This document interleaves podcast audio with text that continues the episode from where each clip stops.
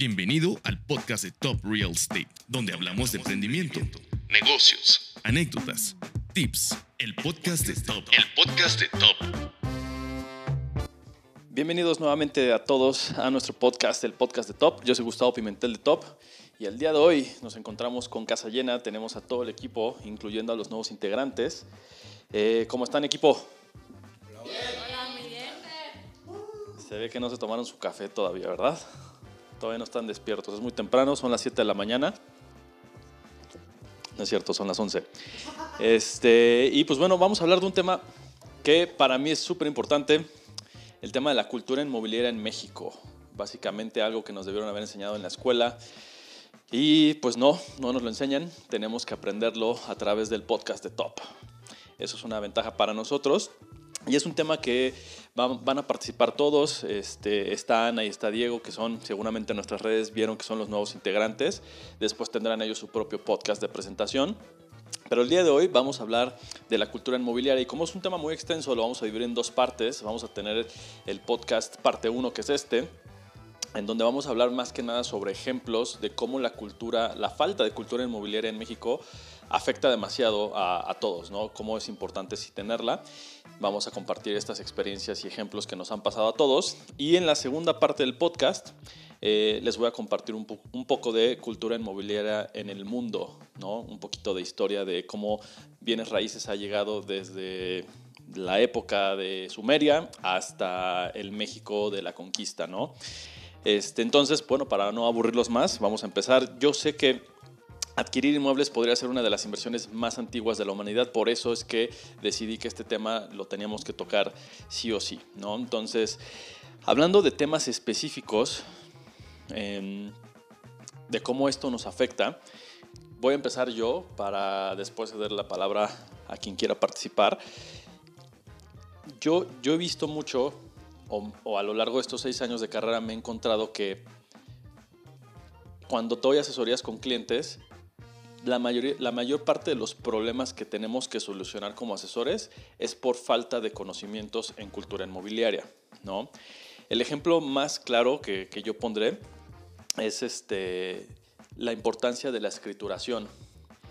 Yo sé que no es tan común, la mayor, la, mayor parte de la gente sí escritura cuando, cuando compra, pero yo me he encontrado con algunos casos en los que quieren vender una propiedad y no hay escritura, ¿no?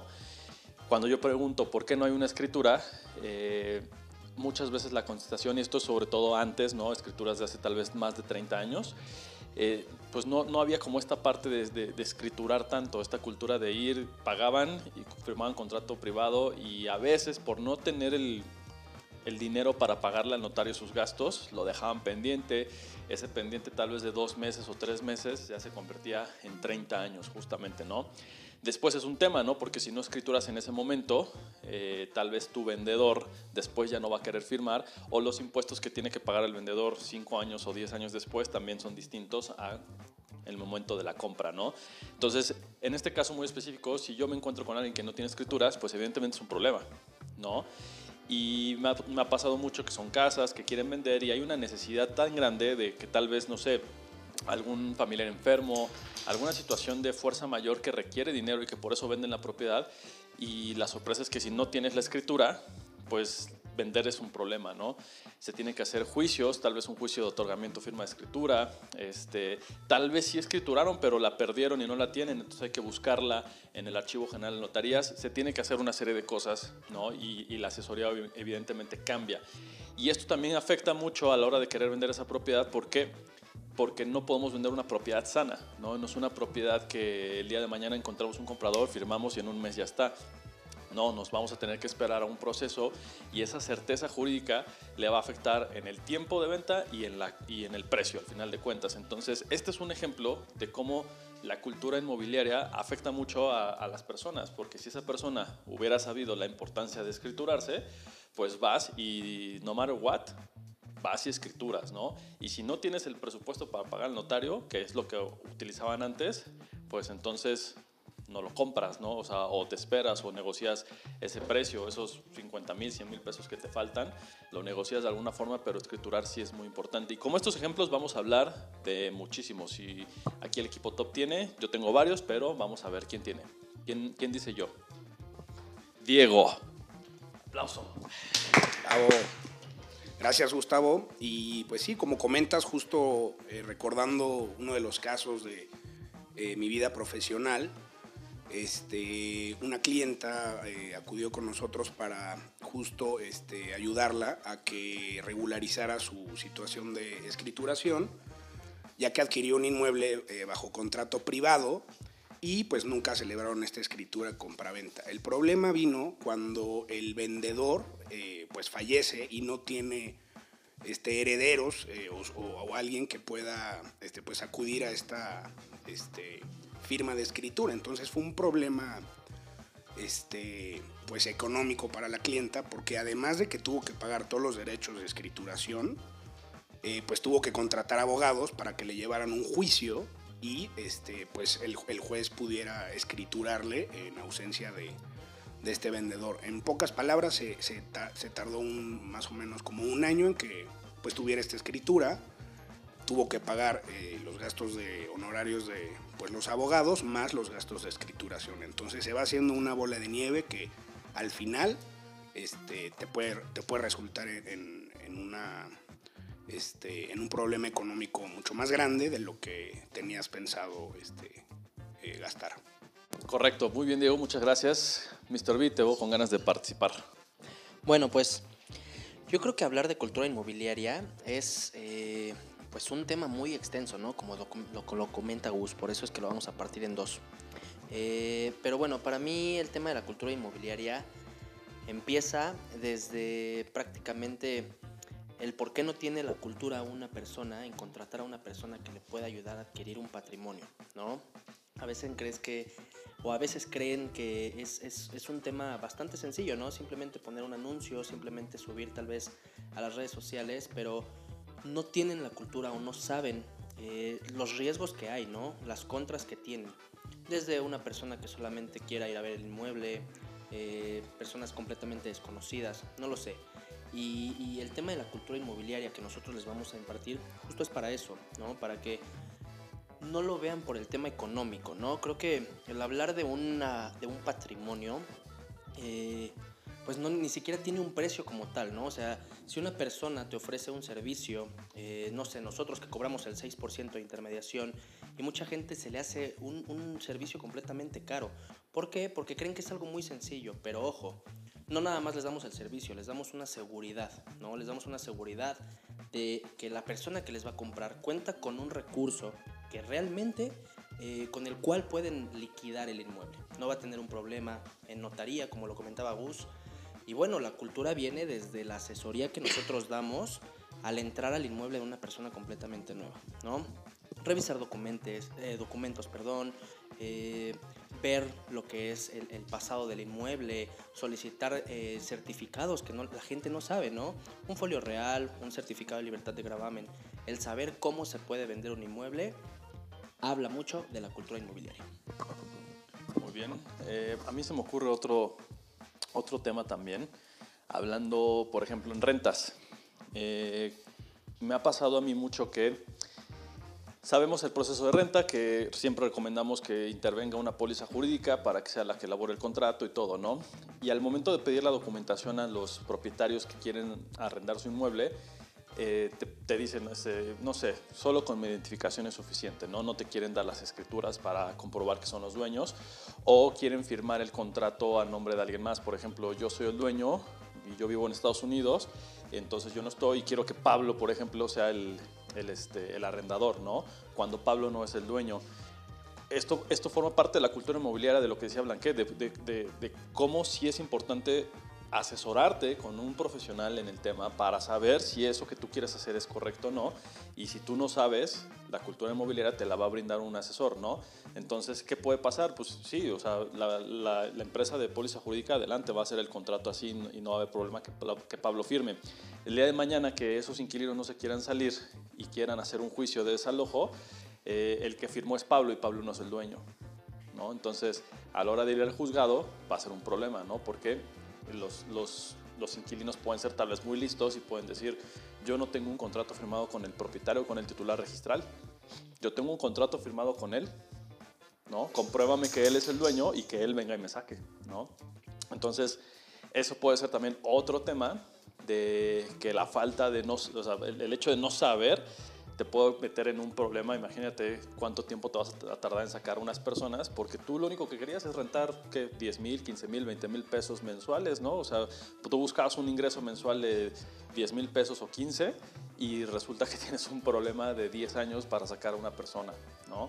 Solamente porque no te asesoraste, porque nos hace falta en México esta cultura inmobiliaria. ¿Alguien más? ¿Un ejemplo? Pues justamente eh, ahorita que estás mencionando esto de, las rentas, o sea, a mí me ha pasado recientemente. Eh, eh, estuvimos rentando un par de casas justamente este mes y era precisamente eso, ¿no? Que dices, hay muchas veces que los propietarios de los inmuebles no quieren darte la documentación para una póliza de arrendamiento, para un contrato de arrendamiento, pues por cuestiones de personales, ¿no? De seguridad o, por lo que sea, pero sí, en efecto, o sea, es, es, es un, vaya, tiene que ser recíproco, ¿no? Si estás pidiendo tú al, arrendatario sus comprobantes de ingresos, sus identificaciones, todo, también va de vuelta, ¿no? Y es justamente lo que dices. Eh, también tienes que, que verificar que es la propiedad, o sea, que es el dueño quien te la está rentando, ¿no? Esa, eso por un lado.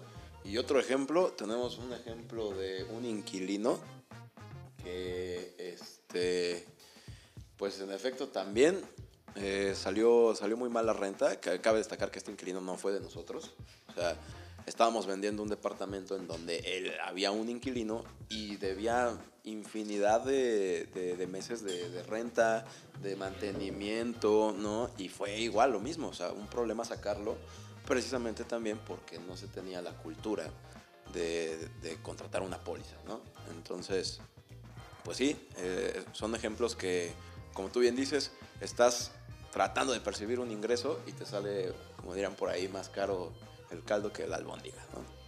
Y bueno, también justo comentar, ¿no? Por ejemplo, en el estado de donde yo, yo vengo, de allá del hermoso Xochimilco, una alcaldía. Es que todos los del equipo viven muy lejos de mí. De Cuemanco Beach.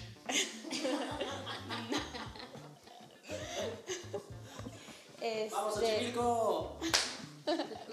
eh, pues allá justamente no existe, o hay muchísimas partes donde no existe el tema de la escrituración. Todo se hace a través del contrato de compraventa y para las personas funge como un, una verdadera escrituración. O sea, ellos realmente toman el valor de una escritura a un simple contrato que estoy segura que ni siquiera un licenciado llevó, ¿no? Fue algo que entre las partes redactaron y dijeron, yo te pago, tú me das, listo, ahí quedó, ¿no? Entonces, ahorita, por ejemplo, por todo el tema de la pandemia, las personas que están buscando un medio a través del cual solventar sus gastos eh, simples de vivienda, empiezan a vender o a querer poner a rentar y hoy en día pues evolucionando tras la evolución humana, eh, una renta ya no es tan sencilla, ¿no? Ya no nada más es entregar documentos, sino que ya también te piden eh, ciertas características o ciertas especificaciones para poder ser acreedor a un tema de arrendamiento. Entonces, en efecto, yo siento que no nada más aquí, ¿eh? porque seguramente si nos vamos a otros verdaderos estados, o sea, como a provincia o algo así, ha de ser un tema súper complicado. No, y además, ¿sabes? Otro tema importante, otro tema interesante acerca de el testamento, que la gente cree que la única manera de dejar sus bienes a través de un testamento. Cuando tenemos otras opciones, por ejemplo, el usufructo vitalicio y la nueva propiedad, donde le estás ahorrando un proceso tremendo a las personas que pueden adquirir estos inmuebles mientras la persona ya no esté, eh, ya no esté apta para, para manejarlo, para administrarlo. Entonces, sí, por ejemplo, también ahí a, a, las personas que vienen les estás ahorrando procesos, les estás ahorrando dinero, gasto de impuestos. Entonces, digo, tenemos que tener mucha cultura y nosotros que nos desenvolvemos aquí lo decimos fácil, ¿no? Pero pues una persona que no tenía la necesidad de vender y de pronto vino una pandemia mundial y quiere vender, pues se tiene que informar de inmediato, ¿no? Muchas gracias, Regina. Y sí, complementando eh, lo que comentas, es importante también definir la estrategia inmobiliaria con tu asesor para eh, pues que le, exteriorices cuáles son tus eh, expectativas y qué es lo que quieres eh, hacer con tus inmuebles. Puede ser que a veces firm, firmar un testamento y dejar todo en herencia resulte más gravoso que hacer una donación y constituir un usufructo en favor del propietario, por ejemplo. Esto este, bueno, evita que eh, a la hora de la transmisión de la propiedad eh, lo, los clientes eh, tengan que pagar impuestos. Por ejemplo, al momento de la sucesión o adjudicarse un inmueble, pagan más impuestos que si el propietario hubiera donado ese inmueble a, por ejemplo, sus hijos, con un usufructo vitalicio a su favor para poder disfrutar del inmueble que este, pues ya esperarse a, a la adjudicación en, en, en sucesión. ¿no? Entonces son estrategias inmobiliarias que te pueden ayudar a eh, pues ahorrar gastos. Muy bien, cabe mencionar que Diego, yo sé que todavía no sale el podcast de Diego, pero cabe mencionar que Diego es abogado inmobiliario con especialidad en bienes raíces, entonces para que vean que nos codeamos con los, con los de adeveras, con puro, con puro profesional, puro top, ¿no? Eh, yo creo, ahorita estaban comentando usufructo, testamento, adjudicación y donación. Estos yo creo que son otros temas que, que yo estoy de acuerdo que la gente no, no, o sea, no está obligada a saber, o sea, no todos tenemos que saber eso, ¿no? Pero sí tener esa, no sé, o sea, ese hábito de que tal vez en la escuela nos hubieran enseñado de que, oye, así como te enseñan, oye, si tienes un problema en los dientes, ve al dentista, ¿no? Y entonces tú dices, ah, yo voy al dentista, si se te descompone el carro vas al mecánico, que si dices, oye, quiero comprar, ve con un asesor inmobiliario, sí o sí, y hazle caso, porque algo que pasa en México es que dices, bueno, voy a buscar propiedades, o sea que estamos como muy limitados a que los clientes solamente nos contactan para ver propiedades, pero no para todo lo demás, ¿no? No para la asesoría completa de todo lo que conlleva desde antes de encontrar la propiedad o venderla, hasta el momento en el que estás durante el proceso de vender o comprando y qué pasa después de que vendes y después de que compras, ¿no? Porque, por ejemplo, vendes una propiedad este, y tú dices, yo ya exenté mi impuesto, ¿no? Mi ISR, el ISR ya lo exenté, pero muchas veces o no saben o se les olvida que esa es una exención provisional. Y el siguiente año fiscal tú tienes que tener a tu contador y con tu contador debes de exentar, debes de comprobar ese declaranoto, esa exención de impuesto para que realmente no pagues, ¿no? Porque si no lo haces, de todas formas esa exención no vale, fue provisional y después Hacienda te va a estar buscando para que pagues, ¿no? Eh, por ejemplo, ahorita mencionabas lo de la donación, ¿no? Que muchos lo usan como estrategia fiscal de que no puedo exentar el impuesto, le, do, le voy a hacer una donación a mis hijos, que mis hijos vendan y al ser ellos vendedores ellos sí exentan, pero pues muchas veces lo hacen como en el momento en el que ya tienen al cliente comprador y todo tiene que ser ya, pero la ley dice que para exentar el impuesto necesitas comprobar que, que, esa, que el que vende su casa habitación por lo menos seis meses. Entonces, ¿cómo vas a exentar a tus hijos si le estás donando hoy? ¿No? ¿Cómo ellos van a exentar como vendedores si no tienen seis meses de comprobantes de, de domicilio? ¿no? Entonces, son ese tipo de detalles que, que la gente ignora y que al final se convierte en un problema. Por ejemplo, hablando del ISR, yo voy, yo compro una casa, ¿no? Le, la remodelo y no pido facturas porque no estamos acostumbrados a facturar, porque no queremos facturar nada ante el SAT y bla, bla, bla. Y, el, y resulta que 10 años después quiero vender esa casa y tengo que pagar 100 mil pesos de ISR, aún con mi exención, ¿no? porque la exención está limitada, y aún con mi exención tengo que pagar impuestos y mi asesor llega y me dice, ah, pero no te preocupes con las facturas de mejoras al inmueble porque obviamente se ve que remodelaste todo. Son como un millón de pesos de facturas. Sí, le metí dos. Ah, perfecto, dos millones de facturas. Esos 100 mil de ISR los declaramos en pérdida con la deducción. Ah, pero no tengo facturas. Entonces es así como de, ¿Por qué? ¿Por qué no tienes facturas? Y con eso pudiéramos haber hecho las deducciones para declarar en ceros en lugar de que pagar 100 mil. Ah, es que no sabía. Y ese no sabía es el tema del podcast de hoy, ¿no? De todas las cosas que no sabemos que al final nos, nos, nos afectan como clientes, ¿no? Eh, por ejemplo, yo también hablando del usufructo, un ejemplo de, de, de, cómo sí usar bien el usufructo vitalicio de la nueva propiedad, propiedad y cómo lo usan mal. Porque cuando tienes el usufructo de la nueva propiedad, ninguno de los dos puede vender sin el consentimiento del otro, ¿no? Entonces sí, si lo haces conscientemente, eres una persona ya mayor y, y, no quieres que tu herencia gaste específicamente en esa propiedad por los gastos de adjudicación, la sucesión, todo lo que conlleva dejando un testamento, pues entonces la propiedad la escrituras con el usufructo para ti, la nuda propiedad para tus herederos, tú falleces y lo único que tienen que hacer es la consolidación de propiedad y extinción del usufructo. Pero ¿qué pasa si yo soy bien listo y le digo a Diego, le digo, oye, vamos a comprar una propiedad y este yo soy el usufructo y tú la nueva propiedad, la compramos como inversión, pero Diego en 10 años la quiere vender y yo no. Diego ya no puede venderla, ¿no? Eh, o se pelean los familiares, o sea, no sé, hay tantas historias que, que, justamente ese es el tema, ¿no? A mí, yo siempre he pensado, el mundo ideal en bienes raíces, lo dije en un podcast anterior, es una, quitar de todo el mercado toda la basura que son remates bancarios y todas las propiedades que están más de un 30% arriba del valor, y dos, es que tuviéramos como, como, obliga, o sea, como, como obligación la cultura inmobiliaria en, desde la secundaria por lo menos, ¿no? Si, si, esas dos cosas pasaran, yo creo que el mundo inmobiliario estaría de otro lado. Hay más ejemplos, pero Mr. B nos va a comentar algún otro. No, no, no es otro ejemplo, solo eh, quiero tomar el tema de, de, los remates, ¿no? Tal vez sí para muchas empresas los remates bancarios, pues es basura, ¿no? Si lo quieres ver así, pero los remates también tienen una cultura atrás, ¿no? Eh, los remates son propiedades bastante calificadas para inversionistas, ¿no? Para personas que tal vez ya tienen tres, cuatro propiedades y no les surge adquirir una propiedad y lo que hacen justo es eso, ¿no? Invertir.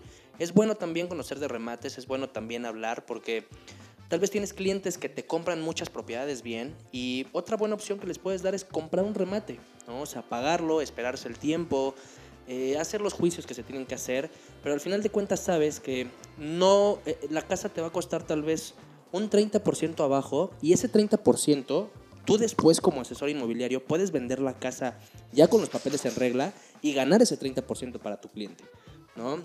Entonces creo que ese tema de los remates también es bueno. Podríamos hacer un podcast de remates, ¿no? Podría ser el siguiente. Podría ser algo bastante sabroso para la gente. Y bueno, pues eh, no sé si alguien más tenga algo que decir, un comentario. Gus. Sí, de hecho, justo si nos ponemos a pensar de dónde viene el remate, el remate viene de que no pagaron una hipoteca, ¿no? Entonces volvemos a la cultura inmobiliaria, ¿no? Mucha gente, eh, bueno, yo sé que hay muchos casos por los cuales no puedes pagar, tal vez si estás bien informado, todo bien, pero pues no sé, te corren de tu trabajo, las cosas cambian, este, la pandemia, ¿no? Por ejemplo, y vienen cosas fortuitas de fuerza mayor que te hacen perder esa estabilidad de estar pagando una mensualidad y evidentemente pierdes la propiedad si no, si no te pones las pilas, ¿no? Este, pero eso es como un porcentaje muy poco de la población. La mayoría de los remates vienen de gente que muy fácilmente entran al mundo del, del, historial crediticio, les, aprueban su primer crédito hipotecario y por falta de cultura inmobiliaria, financiera y demás, compran y pagan tal vez el primer año y después ya no, no tenemos esa cultura de pagar y de ahí viene también el remate bancario. ¿no? Entonces, también, ok, el tema de los remates es un tema aparte, pero el remate bancario viene por falta de cultura inmobiliaria también. Bueno, otro de las cosas... Los poderes. Este, ah, no, este está buenísimo, este está buenísimo. Sabemos todos que el vendedor tiene que pagar un ISR, ¿ok? Y que se exenta. Ya sabemos cómo, ya tenemos top en dos minutos de exención, de ISR, muchas cosas, mucha información, ya, ok el comprador sabemos que el impuesto que paga es el ISAI, el impuesto sobre adquisición de, inmuebles. Pero mucha gente no sabe, compradores, que también el comprador puede pagar ISR. A ver, alguien aquí en la sala sabe por qué motivo el comprador pagaría un ISR. Tal vez haciendo una pregunta. No. Ah, miren, miren, miren. Acuérdense que también si yo compro, yo también pago ISR siempre y cuando si yo compro barato. Si el precio, si el precio de mi, de mi propiedad está un 10% abajo de lo que sale el avalúo o el precio de venta, estoy comprando barato y pago ISR. ¿okay? Y también tenemos que pagar como compradores el IVA. ¿En qué caso se paga el IVA? Porque no en todos los casos se paga, pero se paga. El IVA se paga cuando es comercial, cuando no es casa habitación o cuando es un terreno, por ejemplo, que no hay una construcción. Entonces, por ejemplo, si son oficinas, yo voy a comprar una oficina, pues Pablo vendió una oficina y de hecho hubo, hubo esto, ¿no? La, el mítico Necaxa. Este, el comprador, además de pagar su impuesto sobre adquisición de bienes inmuebles, también paga el IVA porque es comercial, ¿no? Entonces, esto es otra cosa porque luego me, ha pasado, como estos ejemplos, que el comprador dice, ah, mis gastos de escritura. Y de repente, sí, tus gastos de escritura viene el ISAI, viene los honorarios del notario, vienen las derogaciones y de repente te meten que viene el IVA y viene ISR. ¿Por qué? Porque estás comprando barato y porque tal vez es comercial, ¿no? Entonces, esto forma parte de la cultura inmobiliaria que muchas veces no sabemos y hay que tener cuidado que los compradores también pueden pagar ISR, ¿no? Esa estuvo buena, ¿eh? Esa, estuvo buena.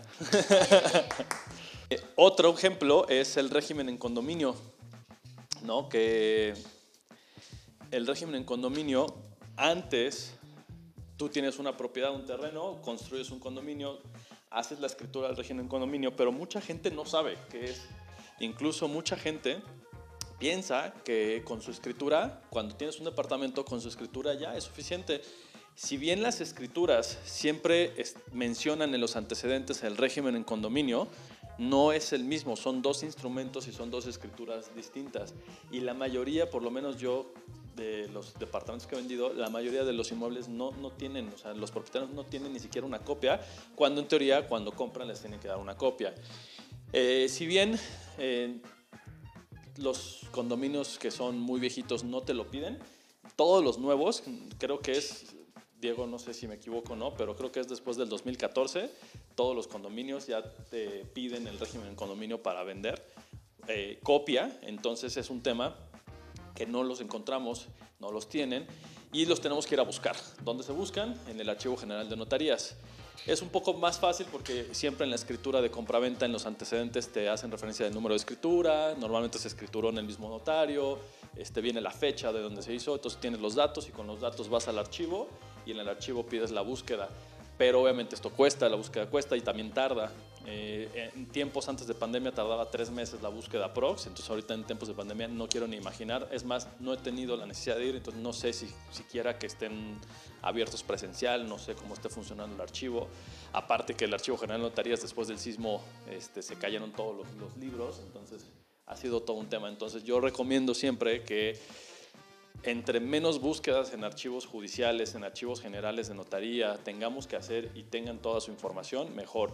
Mi recomendación, normalmente algún otro vecino tal vez lo tenga o la administración del condominio, sobre todo si la administración está dada de alta en la PROSOC, porque si se dieron de alta en la PROSOC, les pidieron su régimen en condominio, entonces una copia deben de tener.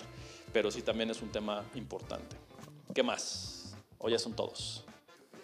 Eh, igual otro tema eh, importante que considero eh, a muchos se nos pasa por alto es pues revisar justo el, el, antecedente histórico de nuestro país, de dónde viene pues la propiedad en México. No, no olvidemos que tuvimos una revolución, la repartición de la tierra, se crearon los ejidos y pues bueno, la gente empezó a trabajar la tierra. ¿no? Esto es una figura que, que existe en nuestro país hoy en día el, por lo menos la mitad del país, un 50%, es ejido y la otra eh, mitad ya es propiedad privada, que es este, pues bueno, la propiedad de, los civiles. Es muy importante que al adquirir un inmueble conozcas los antecedentes ejidales del terreno, porque eh, es una institución muy protegida en México que eh, carece de prescripción. Es decir, si a un tercero le violaron algún derecho en un pasado cuando eh, pasaron de la propiedad ejidal a la propiedad privada, este puede reclamar ese derecho en cualquier momento o sus herederos. No hay una prescripción que le diga, oye, ya pasaron 10 años, ya no puedes este, pues, reclamar este derecho que se te violó. Entonces aquí los ejidatarios cuando saben que tienen un derecho sobre una propiedad y ven que alguien le invierte, construye un inmueble, departamentos o un desarrollo este, comercial, pues es justo cuando deciden iniciar un proceso este, ante, los, ante los tribunales ejidales para recuperar la posesión porque en un pasado se les violó ese derecho. Entonces es muy importante que conozcas o por lo menos te acerques al Registro Agrario Nacional, que es eh, una institución muy formal que te da esta información de eh, en qué estado se encuentra tu inmueble. Eh, tienen un sistema que es el Sistema Integral de Geolocalización, en donde puedes identificar tu inmueble y si éste se encuentra en, en alguna huella potencial ejidal y pues ya tomar este, decisiones. Estuvo muy bien eso. Yo sabía que sí, de hecho, ejidatarios no puedes vender, ¿va? No se puede. Puedes, pero es. Sí puedes vender, pero eh, no, tienes la certeza jurídica. El problema es que mientras siga siendo ejido, tienen que hacer asamblea eh, ejidal en donde todos los ejidatarios estén de acuerdo para cambiar el sentido de la tierra. Las parcelas solo se pueden trabajar. Las comunas sí puedes tener negocios ahí, pero en un futuro se hace otra asamblea ejidal y te cambian el destino de la tierra para otra vez parcela, dicen, pues demuéleme tu, tu proyecto, tu inversión. Entonces, eh, la seguridad de, inversión siempre te le va a dar la propiedad privada. Muy bien. Mr. B. Pues yo creo que ya nada más para cerrar. Eh, igual, como se los comentábamos, va a haber una segunda parte de esto porque hay muchísimos temas que tocar. Pero bueno, eh, hablando ahorita, Gus, de lo del IVA, ¿no? En cuanto al tema de los locales, en cuanto al tema de los terrenos, también es, es, mucha cultura inmobiliaria el saber cómo se compra un terreno y cómo se compra un local, ¿no? El saber que no puedes comprar con un crédito hipotecario. O sea, esas propiedades son únicamente de contado. Y también el saber cómo compras con cada entidad financiera, ¿no? Cada entidad crediticia. Eh, no sé, un ejemplo muy, muy rápido es el saber que Fobiste no te acepta un inmueble que no tiene banqueta, un inmueble que tiene escaleras por fuera, eh, Infonavit no te acepta que tengas, no sé, más de dos unidades rentables dentro de una misma, cositas así, ¿no? Que seguro pues va a ser una información bastante buena que, que vamos a dar en el siguiente podcast. Bueno, estuvo Ana con nosotros, nada más que le dio penita hablar. por lo menos despídete, Ana, tú vas a hacer la despedida muchas gracias por escucharnos.